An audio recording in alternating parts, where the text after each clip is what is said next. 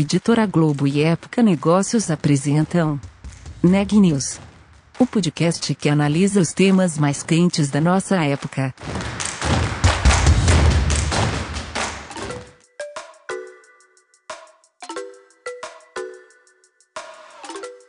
Olá, eu sou Daniela Frabasile da Época Negócios e esse é mais um episódio do Neg News, nossa série de podcasts sobre a pandemia do novo coronavírus e sobre os impactos dela sobre os negócios.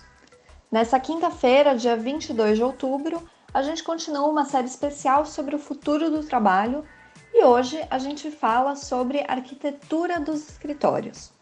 Eu tô com a Ana Carolina Nunes e ela vai contar um pouco pra gente sobre a entrevista de hoje. Isso, eu conversei com o Michel Rick, ele é arquiteto, diretor do escritório da Gensler em São Paulo. A Gensler é uma firma de arquitetura multinacional, eles estão presentes em 50 cidades, eles atuam nos mais diferentes setores, né? não só com escritórios, mas na área de hotel, aeroportos, varejo, saúde, educação. E a gente falou justamente sobre o escritório do futuro, né? Como vai ser, muito se fala sobre o home office. A gente falou um pouco disso também, que o home office com certeza acelerou durante a pandemia, era uma tendência já, mas isso é, mostrou que é possível, mas ele acha que não vai ser exatamente a era do trabalho remoto, vai ser um trabalho híbrido, né, em que a pessoa vai desenvolver uma parte do seu trabalho remotamente, de casa ou da onde ela estiver, mas também com momentos em que vai estar ali na, na, na convivência dentro do escritório, né? Ele falou também até da importância do escritório para a formação da cultura da, das empresas.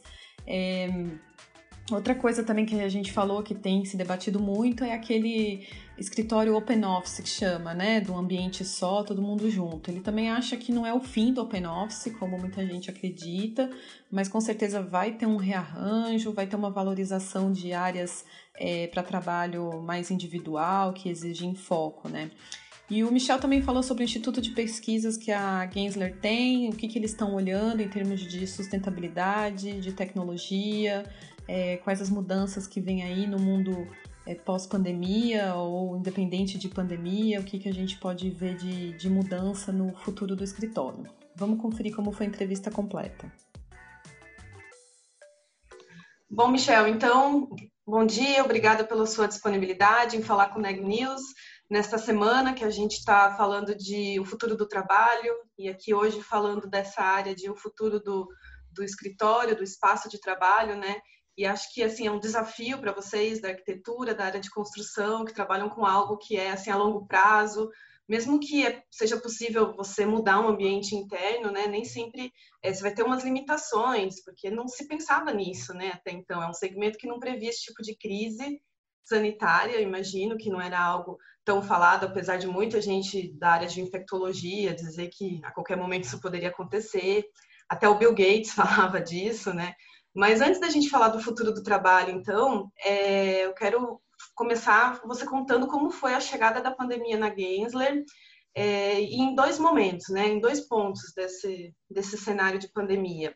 Como foi externamente em relação a projetos, o que vocês estavam tocando, se foi suspenso, se, se teve muita coisa que foi modificada, se foi cancelado ou não, continuou seguindo, e em relação à parte interna na Gensler, né? Como foi para gerenciar a equipe, trabalhar é, com todo mundo aí num cenário de medo, de indefinição, trabalhando em casa e tocando todas essas mudanças em projetos que, que devem ter acontecido. Bem, é, bom, obrigado Ana Carolina pelo convite. Eu tenho acompanhado aí os podcasts aí de vocês, achei muito bacana. Prazer estar aqui com você, com os ouvintes. É, bom, é, como você falou, a gente vive aí em tempos bastante é, desafiadores. Ninguém imaginava que isso tudo pudesse acontecer. É, acho que todo mundo esperava, em função do que já vinha acontecendo, das grandes transformações que a gente vem, que a gente vem acompanhando, que vinha acompanhando, acho que todo mundo já esperava grandes transformações, mas é, não nessa, nesse grau de, de ruptura, assim, né? E, e muito menos através de uma crise sanitária, como você falou. Então, a gente buscou aqui aproveitar o conhecimento que a gente vinha desenvolvendo, que a gente está desenvolvendo já há muitos anos, é, em favor dessa, dessa grande mudança. Né? Então, a gente vive em tempos uh, muito desafiadores, em vários sentidos. A gente já vinha uh, entendendo que haveria, que, que, que, existem mudanças, grandes mudanças em curso, e, e, não necessariamente relacionadas à questão sanitária, mas, por exemplo, a gente já vê um ambiente de volatilidade econômica bastante grande, de mudanças climáticas, uh, de transformações culturais em função e sociais em função de uma tecnologia crescente. Então, a gente tem é, novas gerações entrando, quer dizer, esses, essas grandes transformações a gente vinha acontecendo, vinha acompanhando e, e, e já percebia uma série de tendências. Eu acho que a pandemia, embora ninguém pudesse prever, ela virou um grande acelerador dessas tendências que a gente já percebia. Existem, claro, questões novas colocadas, mas o que a gente está vendo é uma grande aceleração de muitas tendências que já existiam lá atrás, em função é, de uma disrupção mais é, forçada, vamos dizer assim. Né? E a nossa preocupação sempre foi em como usar o nosso conhecimento, a nossa produção, através do desenvolvimento do design, que é o nosso que é o nosso conhecimento, que é a nossa plataforma, para melhorar um pouco a, a, a, vida das cidades, as vidas, a vida das pessoas. Então, é, essa pandemia foi uma, uma, vamos dizer, foi inesperada de certa forma, é, mas ao mesmo tempo a gente aproveitou muito do que a gente já vinha pesquisando, do que a gente já vinha entendendo do que estava acontecendo. É, na Gensler, internamente, obviamente, como todas as empresas, a gente teve um impacto é, bastante grande, quer dizer, do dia para a noite. A gente, por ser uma empresa global, talvez tenha uma, uma, vantagem nesse sentido, porque a gente percebeu os escritórios na Ásia fazendo esse movimento de, de é, é, trabalhar em casa é, muito mais cedo, né? então ali já em janeiro os escritórios da Ásia já estavam é, fechando. É, e a gente pôde aprender um pouco com esses escritórios, como é que foi essa, essa, essa ruptura, essa transformação. Né? É, a gente tem 50 escritórios, então, no mundo todo. É, são mais de 6 mil arquitetos. Então, obviamente, essa mudança foi é, inesperada e exigiu muito da gente, mas eu acho que a gente conseguiu se adaptar rapidamente. A gente sempre foi uma empresa muito colaborativa entre os escritórios, entre as pessoas. A gente sempre usou muito recurso é, de interação virtual por força dessa, dessa quantidade é, de trabalho que a gente tem no mundo todo em, em, em escritórios diferentes. É, e eu acho que a gente conseguiu se adaptar muito rápido. A gente não teve aí propriamente uma, uma, é, vamos dizer, uma um, um impacto muito grande na nossa produção internamente. Obviamente, o que a gente viu no mercado foi um impacto bastante grande, principalmente nos nossos clientes do dia para a noite. Então, a gente passou a ajudá-los é, muito rapidamente sobre como é, passar a trabalhar dentro do ambiente de trabalho no escritório e passar todo mundo a trabalhar de casa. Então, essa foi uma grande, vamos dizer, a grande transformação que a gente acompanhou é, nos nossos clientes e obviamente auxiliamos bastante aí da maneira que a gente é, é, pôde todos eles é, de acordo com cada uma das necessidades. O que a gente viu nos projetos é, houve uma grande paralisação de projeto, eu diria. Então, é, do dia para a noite, assim, muitos planos foram revistos ou foram paralisados. Então, em curto prazo, o que a gente viu foi uma, um congelamento de muitos projetos é, e um foco muito grande em ações imediatas em como realmente se adaptar e prover infraestrutura para que as pessoas trabalhassem de casa. Né? O que a gente foi vendo aos poucos, de lá até hoje, é, realmente é uma volta gradativa desses projetos, é uma retomada desses projetos. Né? Isso a gente pode falar no ambiente de trabalho, ou a gente pode falar de varejo, pode falar de hotéis, pode falar de, de aeroportos, quer dizer, a gente vê aí em todos os ambientes um retorno é, do, do, do, do, do volume de projetos, mas já novamente com um olhar é, mais à frente. Né? Essa é a nossa preocupação hoje, entender dessa transformação toda, o que é que fica e realmente como serão esses ambientes, como serão os espaços a partir de um, de um futuro onde a gente tem estabilidade, onde a gente tem uma vacina. Então, o que a gente percebeu aqui foi, foi esse grande movimento, quer dizer, uma paralisação imediata, mas aos poucos uma volta gradativa e à medida que o tempo vai passando, um olhar é, mais à frente. As pessoas, estão, os nossos clientes estão mais preocupados com o futuro imaginado lá na frente e não propriamente com ações mais imediatas que eu acho que elas já foram mais, mais tomadas, né? Michel, então, aproveitando o gancho para falar desse futuro, né? A gente estava conversando um pouquinho antes e você adiantou que vocês trabalham então com esses dois momentos, um a médio, né, curto médio prazo aí de um retorno às atividades presenciais mas com a sombra do vírus, e um médio, longo prazo, digamos, um pouco mais estendido, com a população já vacinada, né? com essas mudanças para esse futuro mais à frente. E eu queria falar de uma pesquisa da Sabeus, que a gente comentou também, né, que é uma empresa da área imobiliária com foco corporativo. Eles falaram com 250 empresas é, na América do Norte e só 10% delas disseram que planejam mais de 60% da empresa trabalhando remotamente após um mundo vacinado, ou seja, não é exatamente o fim dos escritórios, né? Porém, também 80% dessas empresas pesquisadas disseram que vão precisar de menos espaço nos próximos 12 a 18 meses, algumas delas falando que até se livrar desses espaços. Então, o que, que a gente pode esperar aí para esse futuro próximo a longo prazo de mudança em termos de espaço de trabalho? Como a gente já falou aqui, é, eu acho que o, essas grandes transformações, na verdade, é, já vinham acontecendo em algum grau e agora elas estão muito aceleradas, né, em função dessa urgência. Então, tendências que a gente percebia, como home office, por exemplo, que é o trabalho é, desenvolvido de casa, já eram tendências é, previstas, já, a gente já, já, enxergava isso, já é uma prática que vem sendo adotada já há algum tempo. O que a gente viu agora não é propriamente home office. A gente gosta, inclusive, de dizer, a gente viu o trabalho forçado de casa, que é diferente de uma opção de você trabalhar de casa.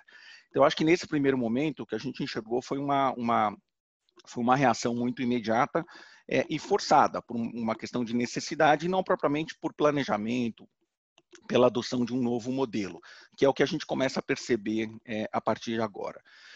E, obviamente, depois de uma vacina, como você falou, a gente vai ter realmente esse modelo é, é, mais claro, quer dizer, o que, que restou, quais foram, as, quais foram as transformações que restaram é, depois dessas transformações todas.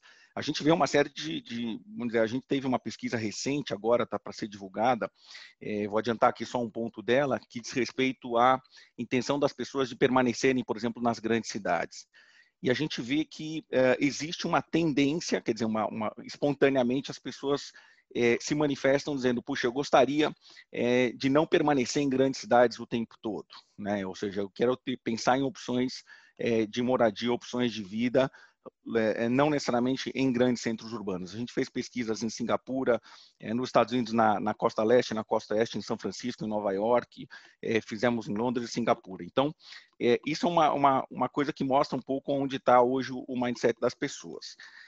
Na questão do workplace, o que a gente está olhando para o futuro, quer dizer, é, é, em relação aos espaços de trabalho, é, a gente vê que o, o, escritório é mais importante do que nunca, né? Acho que todo mundo pôde perceber o quanto faz falta estar no escritório, no espaço de trabalho agora.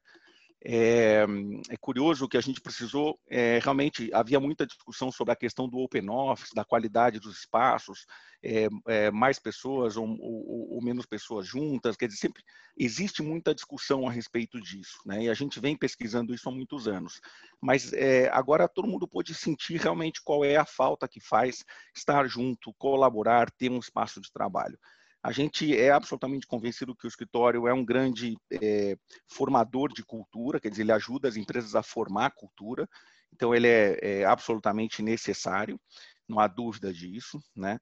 E o que a gente percebe é que esse modelo de necessariamente todo mundo estar no escritório, ele é um modelo que já está se transformando num modelo híbrido. Né? As próprias pesquisas que a gente faz, no primeiro momento, as pessoas é, eram bastante reativas em voltar ao trabalho. Hoje em dia, as pesquisas que a gente desenvolve mostram que as pessoas querem voltar ao escritório, mas elas também querem alguns benefícios que elas puderam conquistar, ou que elas tiveram nesse, nesse trabalho de casa.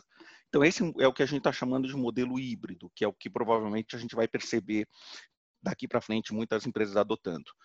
Em relação à questão do escritório aberto ou não, o que a gente vê é, existia um grande movimento já há décadas de abertura dos escritórios, né, para áreas mais abertas, e o que a gente vê agora é uma demanda por mais privacidade nesses espaços.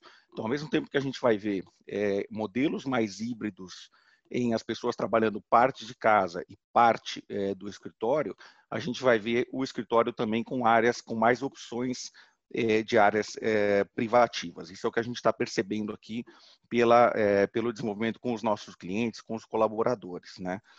Mas, a Michel, gente gosta só uma de... coisa, isso significa, claro. desculpa te interromper, porque eu queria justamente falar de Open Office, que foi um modelo, né, esse de escritório aberto, onde é um ambiente só, todo mundo trabalha no mesmo ambiente, foi, assim, uma sensação, uma moda. Ele já vinha diminuindo um pouco essa, esse sucesso aí, tinha pesquisa falando que não incentivava a interação, né? Acho que depende também da área trabalhada. E o Open Office tem se falado muito agora de novo, né? Que talvez a pandemia acabe com esse modelo. E você falou que realmente está tá vendo uma mudança. Eu queria saber isso, então, significa a volta dos cubículos ou não necessariamente? Não, não necessariamente, não necessariamente. A gente não vai voltar a nenhum modelo anterior, certamente a gente vai para um, um, um, novo modelo né, é, de espaços. A gente tem, por exemplo, se a gente olhar a, a, as pesquisas de uma década atrás, a gente chegou à conclusão é, que as pessoas tinham quatro maneiras de trabalhar dentro do escritório. Então, tem momentos que você está ali é, colaborando com outras pessoas, né? então você está se reunindo, com uma ou mais pessoas, então você tem um trabalho de colaboração. Em alguns momentos você está fazendo um trabalho que é individual, é um trabalho de foco, por exemplo, né? E aí você, num espaço individual, é, aquilo é suficiente para você naquele momento. Em outros momentos você está interagindo, você está aprendendo, então treinamentos, é, momentos que você está é, é, é, passando ali por, por, por, por aprendizado, né? Conjunto com mais pessoas é, e outros momentos que você está socializando, simplesmente, falando de trabalho ou não falando de trabalho, né? Existem pesquisas que mostram nas áreas de colaboração, é, é, que muito, de socialização, como café, cafeteria, a maioria das vezes as pessoas estão falando de trabalho lá dentro, não, não é que você não está trabalhando. Então, assim, a gente já, já sabia que o escritório é formado dessas desses módulos uh, e, e, desses modos de trabalho, né? O que a gente vai perceber agora é um rearranjo, mas isso não mudou, né? O que a gente vai perceber são é, mais áreas é, privativas, no sentido de trazer mais opções é, de privacidade para quem quer desenvolver trabalho de foco, por exemplo. Né? Ou áreas de socialização ou de colaboração mais interessantes. Né? Tem uma, uma forma, a gente tem um pesquisador na Gensler e, e tem uma teoria bastante interessante. É, o escritório do futuro, a gente poderia pensar nele um pouco como um, é, um grande resta um restaurante, um lugar muito desejável para se estar. Você não necessariamente precisa ir a um restaurante todos os dias para se alimentar, mas em alguns momentos você vai optar por ir a um restaurante, porque lá você vai ter uma experiência é, diferente. Você pode cozinhar de casa, você pode pedir um delivery, mas em algum momento você opta por ir a um restaurante porque ali você tem uma quantidade, você tem uma experiência que você não vai reproduzir na sua casa. De certa forma, a gente pode pensar o escritório dessa maneira, né? Eu não preciso ir ao escritório todos os dias para desenvolver meu trabalho. Prova disso é que todos nós passamos a trabalhar de casa há muitos meses e as empresas continuam funcionando. Mas é, não quer dizer que eu não deseje ir ao escritório. Então, esse é o desafio do escritório do futuro: se tornar desejável para que as pessoas é, queiram ir ao escritório em alguma parte da sua jornada durante a semana, que é o que a gente está chamando de modelo híbrido. Né? Então, acho que essa é a grande, a grande transformação. Obviamente, a gente vai continuar vendo áreas abertas, né? grandes áreas abertas, não há por que não ter essas áreas abertas, mas ao mesmo tempo a gente vai ver uma quantidade de opções que dê ao colaborador maior privacidade em alguns momentos durante a sua jornada. Em relação a essas novas preocupações, né? Que tipo de, de preocupações sanitárias, questões eram abordadas na arquitetura corporativa antes, até nas faculdades, o que, que se falava e o que, que vai se falar agora, né, que tomou mais importância nesse momento pandemia ou pós-pandemia. E a gente pode falar também não só desse ambiente de escritório, mas para outros ambientes é, corporativos, né, de trabalho, que seria de repente uma arquitetura de hotéis, é, fábricas, que é um lugar também que estão revendo, né, essa distribuição, esse desenho, ou até mesmo para o uhum. varejo, supermercado. Como que vai ser daqui para frente? O que, é, novamente, a gente é, já percebia muitas tendências, que agora a gente vê essas tendências muito, muito aceleradas. E eu diria para você que é, são tendências relacionadas ao wellness, por exemplo, a bem-estar, de uma certa forma geral. Né? Então, a gente vê uma preocupação muito grande com a qualidade do ar, com a, a quantidade de espaços abertos, com a qualidade da iluminação dessas áreas que são é, coisas que a gente sempre é, olhou, que a gente sempre é, se preocupou, mas que não necessariamente eram a, a pauta dos projetos. E hoje a gente vê um olhar muito mais cuidadoso em relação a isso, porque as pessoas de, desejam estar em, em ambientes mais mais agradáveis, com mais qualidade. Então, a gente percebe alguma, alguma transformação nas tendências de wellness nesse sentido. Isso vai chegar a todos os espaços, né? vai chegar às fábricas, vai chegar aos, às lojas, vai chegar aos escritórios, já está chegando. Então, essa grande transformação a gente pode ver. É, em relação à, densidade das áreas que você comentou, sobre a questão dos escritórios diminuírem, ou essas áreas diminuírem ou não, é, eu acho que ainda é, um, é muito cedo para a gente falar isso, a gente tem tomado muito cuidado em, em, em, afirmar qualquer coisa nesse sentido, porque ao mesmo tempo que a gente entende que algumas empresas sim podem optar por modelos mais compactos, né, em função do, do, do, da, da, experiência que elas tiveram agora, a gente percebe também que essas empresas vão optar por modelos uh, mais uh, é, é, diversos, ou, ou, oferecendo maior diversidade, mais qualidade para esse colaborador. E a gente entende que a densidade dos escritórios propriamente pode é, não ser a mesma que a gente vinha é, trabalhando hoje. Então, é difícil dizer, afirmar que os escritórios vão diminuir de tamanho, sim, isso pode acontecer, mas é muito improvável que a gente veja isso de maneira completamente generalizada. Né? O que vai haver é uma requalificação desses espaços e não propriamente uma diminuição desses espaços. E a gente vai olhar isso em escritórios, vai olhar isso em lojas, vai olhar isso em hotéis, em, em todos os ambientes, né, em aeroportos.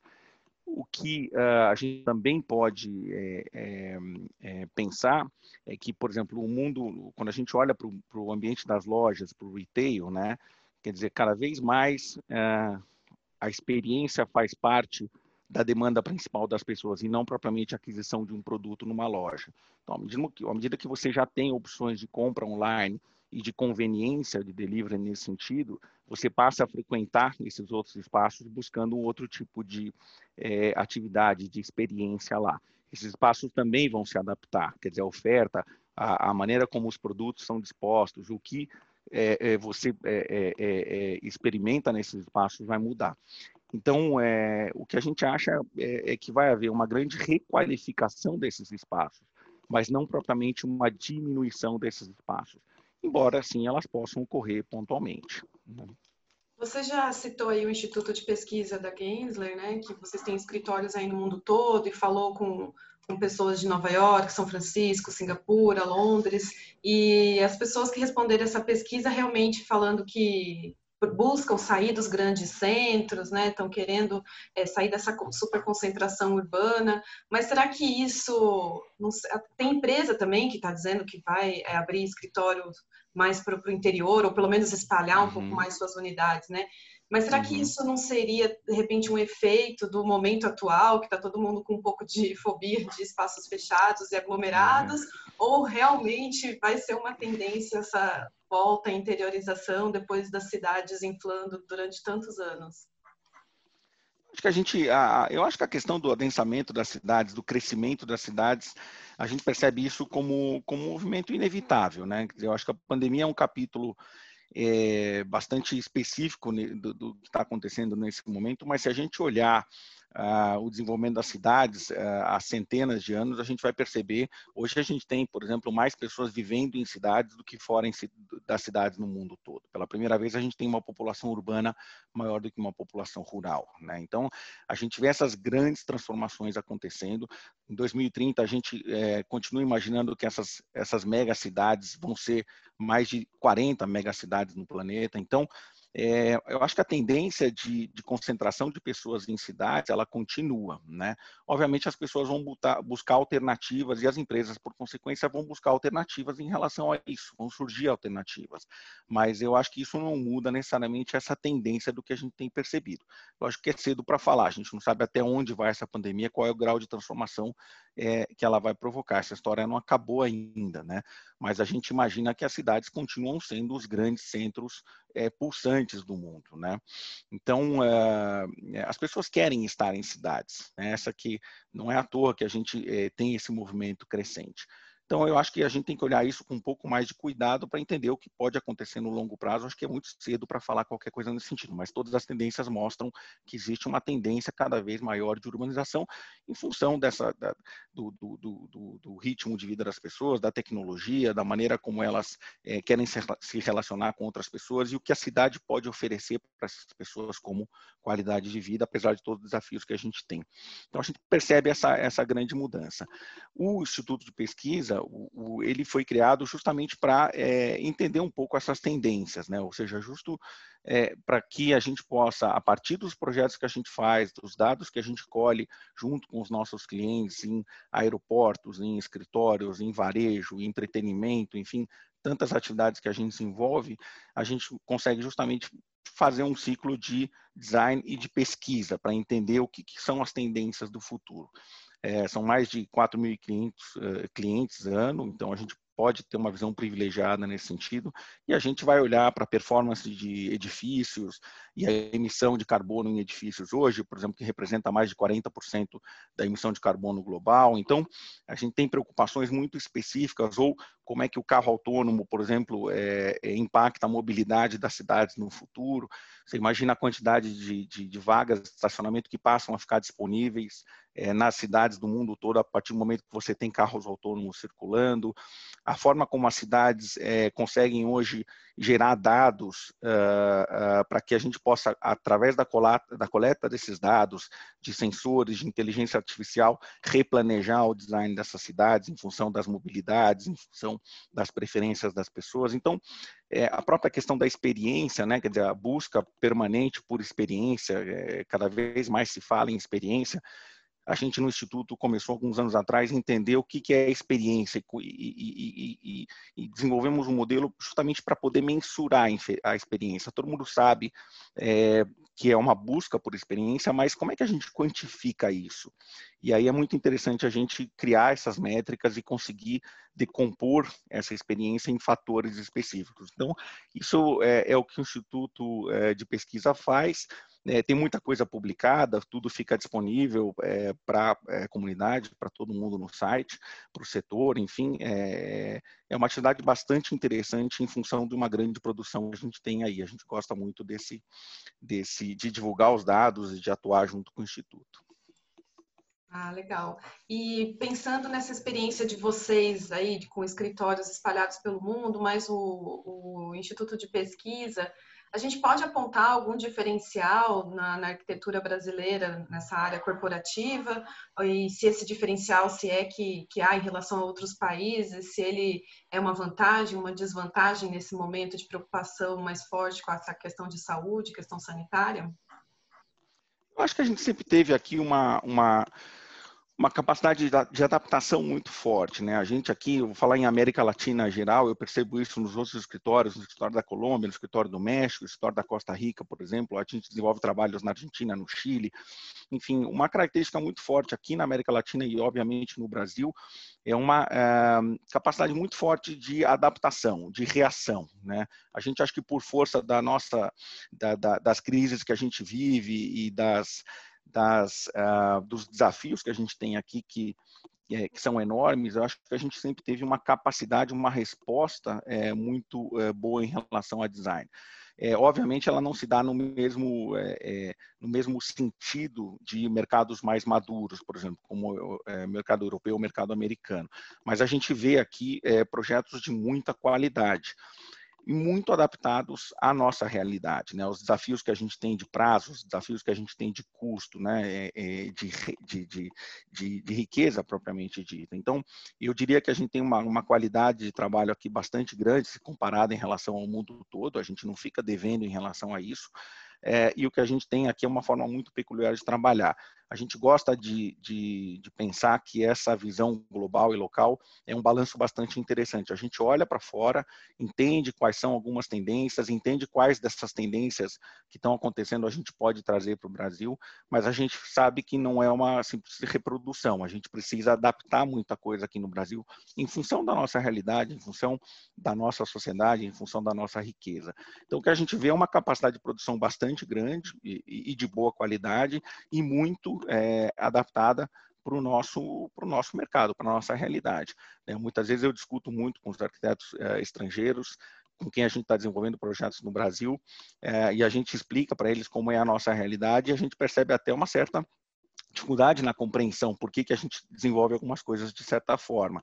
É, e a gente vê uma, uma expertise muito grande nossa em, em, em se adaptar a, esse, a, a, a, essa realidade, a esse contexto. Então, é, eu gosto de dizer que a gente tem uma boa produção aqui, que a gente tem uma boa qualidade de produção e que a gente tem a oportunidade sempre de olhar lá fora e tentar trazer para cá as coisas que, que parecem mais interessantes e mais adaptáveis para a gente. Notícias do dia. A recessão causada pelo novo coronavírus é muito mais profunda do que a crise financeira de 2008. Isso porque a China não está implementando o mesmo volume de medidas de estímulos à infraestrutura do que aconteceu uma década atrás. A análise faz parte do relatório divulgado nesta quinta-feira pelo Instituto Internacional de Finanças. Segundo a instituição, os investimentos massivos do país asiático há uma década impulsionaram os preços das commodities, o que favoreceu os países emergentes exportadores. O Brasil é o segundo país do mundo que mais aceitaria uma vacina contra o novo coronavírus. Um estudo publicado na revista Nature revela que 85,3% dos brasileiros estão dispostos a se vacinar contra a Covid-19 se um imunizante comprovadamente seguro e eficaz estiver disponível. O percentual brasileiro de aceitação fica atrás apenas do percentual na China, onde 88,6% da população aceitaria o imunizante. De acordo com o mais recente boletim divulgado pelo Conselho Nacional de Secretários de Saúde, o Brasil tem 5.332.634 casos confirmados de Covid-19 o número de óbitos é de 155.900. Isso nos dá uma taxa de letalidade de 2,9%. O Neg News de hoje fica por aqui. A gente volta amanhã.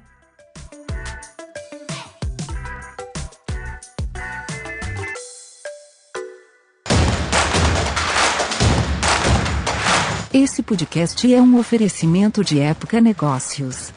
Inspiração para inovar. Não deixe de conferir nossos outros podcasts. Presidente Entrevista Presidente. The Office. E os negócios da nossa época. Ouça, acompanhe, compartilhe. Vamos fazer deste podcast o nosso ponto de encontro.